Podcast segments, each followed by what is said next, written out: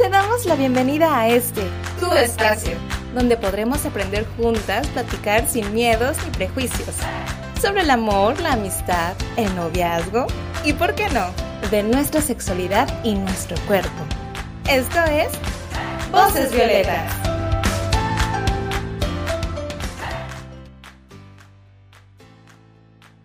Hola, bienvenidas a Voces Violetas, un espacio para ti, un espacio para todas. Esta es una producción del Gobierno del Estado a través del Instituto Colimense de las Mujeres, apoyado por el INDESOL en su programa PAIMEF. Yo soy Cire González, el día de hoy me siento muy contenta porque estoy con... Hola, yo soy Claudia Montes. Y Lina Contreras. Me da mucho gusto verlas, chicas. El día de hoy hablaremos de un tema muy importante que tiene que ver con las modalidades de la violencia. ¿Les parece si vamos a escuchar la pequeña cápsula y después abordamos el tema? Claro. Sí, sí, por supuesto. ¿Sabías que? Es importante que sepas que se considera como violencia hacia las niñas y las mujeres cualquier acción, conducta basada en su género que les cause muerte, daño o sufrimiento físico, sexual o psicológico, tanto en el ámbito público como en el privado. La ley de acceso de las mujeres a una vida libre de violencia clasifica las modalidades en violencia familiar, violencia laboral o docente, violencia comunitaria, violencia institucional, violencia política, violencia feminicida, violencia obstétrica y violencia digital y mediática. Recuerda que no estás sola y ante cualquier situación de violencia te invitamos a que te comuniques a la línea Mujer 075 del Instituto Colimense de las Mujeres que está disponible para ti las 24 horas del día, los 7 días de la semana.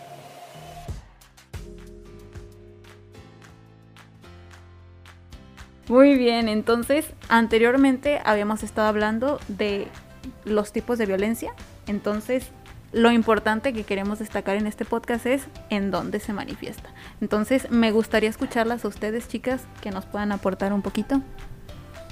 Pues eh, creo que es importante, lo más importante, y como para empezar, cuando hablamos de violencia, específicamente cuando hablamos de violencia hacia las mujeres, eh, normalmente le damos como el ámbito familiar, ¿sabes? Como eh, en la pareja, de parte del papá o de parte del tío, o de parte de los primos, o sea, siempre se da como en el ámbito familiar, dejando de lado como todos los aspectos, ¿no? Todos los, los núcleos o todos los ambientes en donde nos desarrollamos.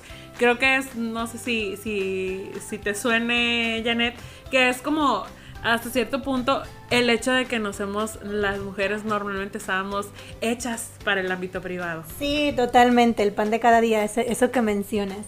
Como dices, eh, a las mujeres eh, socialmente se nos construyó, se nos recluyó en el espacio privado y a los hombres en el espacio público.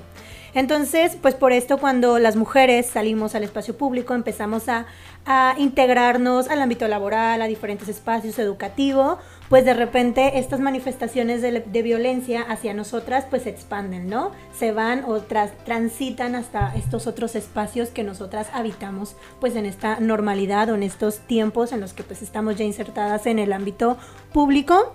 Y pues sí, precisamente como mencionas Lina, es muy común escuchar eh, pues dentro de eso muchas frases como que los trapitos se lavan en casa, como que todo haciendo alusión al ámbito privado, ¿no? A lo que pasa entre cuatro paredes en el ámbito familiar. Pero pues hay que hablar precisamente de estos otros, de estos otros espacios. Sí, y fíjate que es súper importante que nosotros porque además, eh, estas nuevas generaciones, no sé, me siento. vuelvo al conflicto del señorismo. vuelvo al conflicto del señorismo, pero creo que estas generaciones, dice mi vecina, traen otro chip. Pero efectivamente, a veces creo que no estás de acuerdo conmigo en que estas eh, cosas que nosotras llegamos a callar, nuestras generaciones han llegado a callar, de repente suelen ya abrirse. O sea, hablo, por ejemplo Ah, cuando hablamos de alguna modalidad, ah, podemos hablar de, este, de la laboral docente. Entonces, si hablamos otra vez de jerarquías. Podemos ver un montón de movimientos. Gracias, gracias, gracias, chicas de secundaria, bachillerato, este, licenciatura, todas que han precisamente levantado la voz y que denuncian estas agresiones de parte de maestros, de parte de directivos, de parte de precisamente personas como lo decíamos anteriormente, están en una posición más alta. Sí, sí, sí, claro. Y reitero el agradecimiento que, que, hace Lina a todas estas chicas que alzaron la voz y que denunciaron que dentro de su, de su ambiente, de su espacio escolar, este, laboral, pues también hay violencia, ¿no? Acoso, este, abuso de poder precisamente y demás cosas de parte de profesores, profesoras o funcionarios eh, directivos y entre otros, eh, otros eh, personajes que tienen esta jerarquía, pero también muchas profesoras que incluso vivían violencia por parte de sus compañeros. Así que esta modalidad pues es una que, que está en nuestros días, ¿no? En nuestros tiempos, en los espacios, en la escuela, en el trabajo, como pues el acoso, el acoso por parte de los compañeros, de los amigos en el, en el ámbito pues también escolar, pues es el pan de cada día. Y como dices, Lina, antes no, pues nuestras generaciones, muchas veces no lo, no lo decíamos, nos quedábamos calladas. Sí, totalmente naturalizado. ¿Y sabes qué? Eh, todavía le podemos ir escarbando más porque unas modalidades traen a otras, ¿sabes? O sea, las modalidades van muy agarraditas de la mano y es muy importante que, sepamos distinguirlas y que sepamos nombrarlas y que las nombremos con todas las letras, ¿no? Eh, hablamos de una violencia comunitaria, ya que hablamos, ya que tocaste esa cuestión del acoso, la violencia comunitaria precisamente se da en espacios abiertos, o sea, en espacios no puedes caminar, por ejemplo, yo recuerdo que en, una casa donde vivía, no podía caminar, incluso en la casa donde vivo ahorita, de mi casa a la tienda, es un martirio de repente porque todo el tiempo hay agresiones en la calle, ¿sabes? O sea, ¿cuántos de nosotros, y de verdad lo pregunto, no solamente a las chicas de 18, de 20, 24, de 16, de 14, no, o sea, chavitas, bien chavitas de 10 menos y señoras, señoras más grandes, señoras, en, o sea, adultas, señoras en todas las edades, siendo mujer, eres un blanco, ¿no? Eres un blanco fácil. Entonces, eh, creo que eh, hay que hablar de la violencia comunitaria y de cómo los espacios no son hechos para nosotros y nos hemos testado, o sea, nos hemos testado que hemos tenido que estar apropiándonos de estos, de estos espacios, ¿sabes? Ocupando estos espacios, arrancando nuestro lugar, ¿no? Poniéndonos en, estos espacios precisamente. Y pues sí, ¿quién no ha sufrido eh, acoso en cualquiera de, estos, de estas modalidades, de estos escenarios? Eh, también me gustaría retomar otra de las modalidades que es muy importante y que está en nivel estructural, en un nivel que casi nadie se cuestiona o que no, no, que tenemos tan normalizado igual, es la violencia institucional. Eh, muchas veces esto es algo que ha pasado y que últimamente se ha visibilizado mucho, cuando una persona que ha sufrido violencia va y denuncia, va este después de todo este proceso que es muy cansado de reconocerla, de, aceptar que, vivimos violencia, que sufrimos violencia y de animarte, realmente de animarte con... Que puede tomar años. Exactamente, o sea, con los pocos o muchos recursos que tengamos, animarte, ir a, a levantar una denuncia y ¿qué pasa? La revictimización. Sí, o sea, y llegas y es como de, ¿y cómo andabas vestida? ¿Y qué hora era? Y vuélveme, o sea, de verdad, vas y vas a decir, no sé, vengo a denunciar, eh, eh, me manda mensajes y que te pongan ahí a leer otra vez los mensajes, o sea, por favor, hay alguien que no está haciendo su trabajo. Cuando vas con un funcionario una funcionaria pública, y creo, quiero que esto quede así como súper en los oídos de todas nosotras y de todos, cuando vas a una institución pública, o sea, y lo, lo, voy a manejar como público porque es al que la mayoría tenemos acceso, ¿no? Y la persona que te atiende no te atiende, no te da un trato digno, no te da la atención que mereces, esa persona no es una persona solita. Esa persona representa una institución. Exactamente. ¿Sí? Y eso es nivel institucional. O sea, la persona que está ahí, que tiene un puesto, que tiene un cargo y que ese cargo se le dio porque tiene un perfil y no está haciendo su trabajo como debe de ser y no te está dando el trato digno, el que te mereces, ¿sí? Entonces, ahí estamos hablando de que es la institución quien está violentando, porque es el ejercicio de la institución no se está dando contigo. Exactamente, y los protocolos también. Muchas veces hay que echarle una mirada a los protocolos. En una ocasión platicaba yo con una compañera este, trabajadora social y ella me contaba, mira, llegan, denuncian y de repente yo levanto la primera entrevista. Después eh, se manda con la psicóloga y vuelve a contar la historia. Después se manda con la abogada y se vuelve a contar la historia. Entonces, la víctima está contando la historia tres o cuatro veces. O sea, el proceso es demasiado cansado, doloroso. Entonces, ¿por qué no ajustar esos protocolos? Que es algo que ya han hecho en distintas instituciones. En solamente una persona recibe la denuncia, escribe todo el caso, la entrevista y ella pasa pasa a las demás compañeras. Entonces poner atención en esas medidas de cuidado a las víctimas y evitando caer en la revictimización hacia ellas porque reiteramos, es un proceso muy difícil ir a denunciar, atreverte y reconocer. Entonces hay que procurar que este proceso como funcionarios, funcionarias, profesionales, sea lo más cuidado, lo más sensibilizado posible. Sí, y fíjate que hablando precisamente ya que andamos en lo institucional, ¿verdad? Es muy importante separar Acá hablamos de una actuación que no se da. Hay una violencia, una modalidad, en un ámbito que es específicamente de nosotras y que ha sido tan invisible que mi abuela, mi mamá, mis tías lo detectan hasta que yo me pongo así a hablar un montón del tema, ¿no? Que es la violencia obstétrica. ¿Sí? sí. O sea, nosotras pues ya parimos, sabemos que tenemos esta capacidad tan hermosa paridora que que algunas no queremos, no queremos explotar, está bien. Este, pero además hay, personal de salud que, o sea, a pesar de que haya programas, a pesar de que decimos que todo está súper chido y que nos hablan de que, de que todo está súper bien y que las mujeres tenemos el poder sobre nuestras cuerpos, nuestros cuerpos, es justamente cuando vas por métodos anticonceptivos, cuando las mujeres parimos eh, cuando estamos en esa etapa, cuando hay violencia que de verdad es muy fuerte, pero que ha pasado desapercibida, ¿sabes? Sí, totalmente invisibilizada, ¿no? Yo recuerdo comentarios de, pues igual, de tías, de, de, mujeres que están adultas, que están cerca de mí, que en algún momento me comentaban que en el momento de estar en labor, pues eh, es doloroso, me decían, es desgarrador, es un proceso totalmente doloroso y que el ginecólogo, el médico que estaba eh, atendiéndoles, pues les decía como de que, ay señora, pues eh, así debió gritar cuando estaba, no sé, en el acto. O comentarios de este tipo que son totalmente violentos. O sea que es una agresión directa hacia ellas, hacia su cuerpo y hacia su decisión de ser mamás.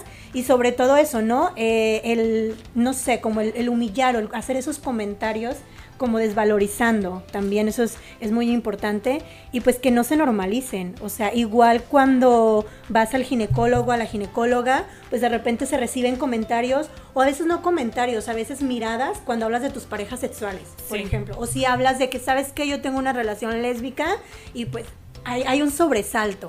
Hay algo ahí que, que no. Chiquitito, pero que sí lo Exactamente. Y que eso es una forma de violentarte, ¿no? De discriminarte.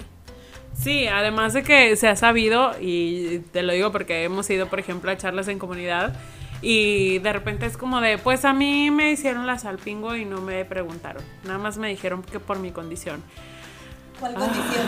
o sea, de verdad, hay que tener un montón de cuidado. Si estamos hablando de que las mujeres somos dueñas de nuestro cuerpo y que las maternidades tienen que ser deseadas completamente, si eso obviamente estamos de acuerdo en eso, pues obviamente, ¿quién tendría el poder de decir, no, pues usted ya no debe de tener hijos? O sea, de verdad creo que eh, es muy importante. Y creo que finalmente todo esto, o sea, todas estas, eh, cuando no se actúa, cuando hay tantas agresiones y tantas así se pasa tan por el arco del triunfo esto, es que damos permiso a la violencia feminicida, ¿sabes?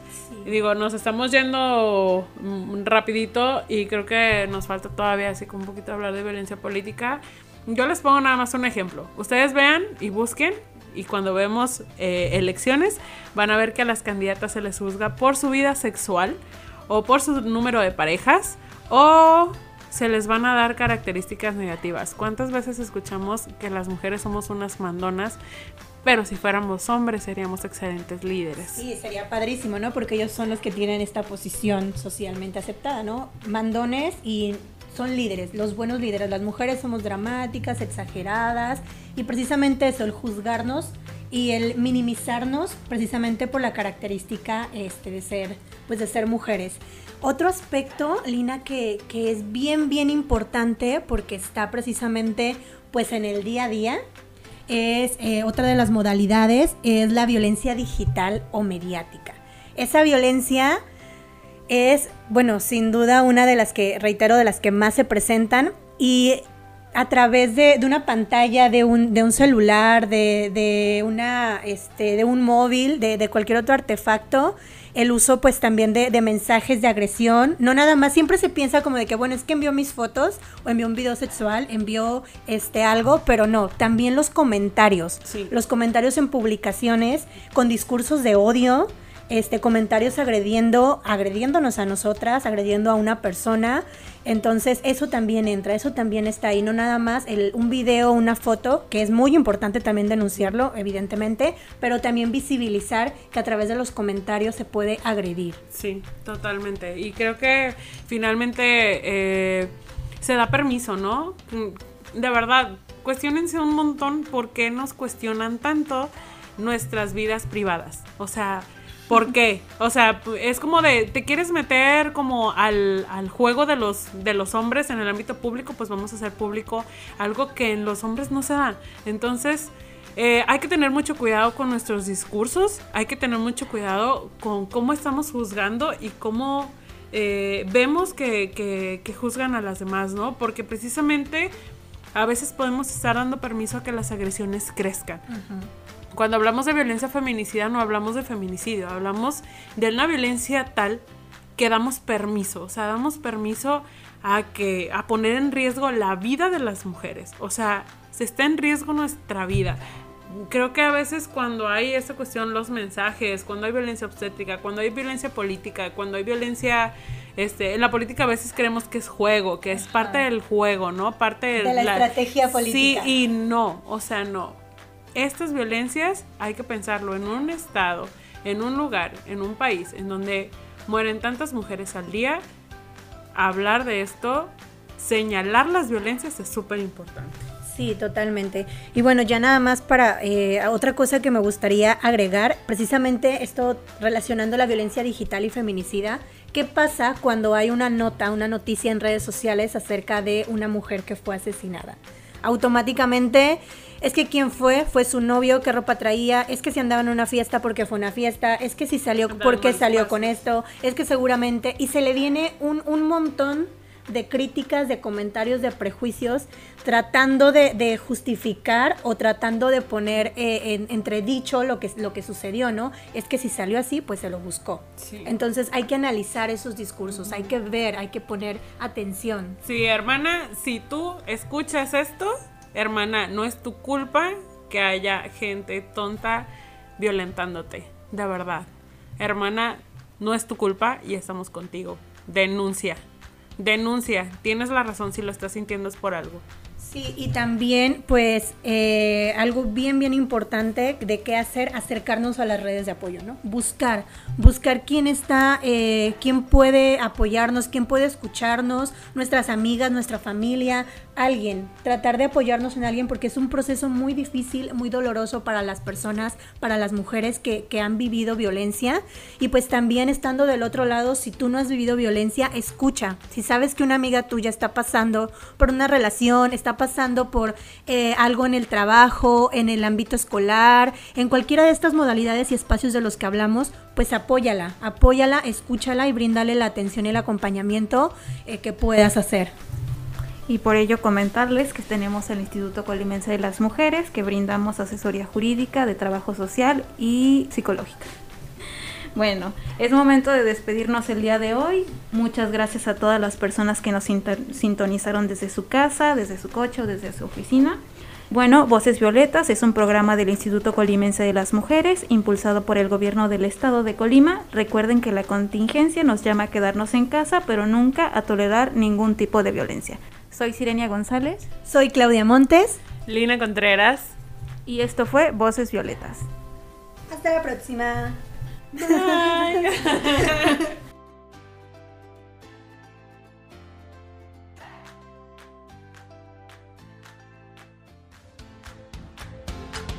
Gracias por sintonizar Voces Violetas, un espacio para ti, un espacio para todas un lugar para aprender, escuchar y conocernos.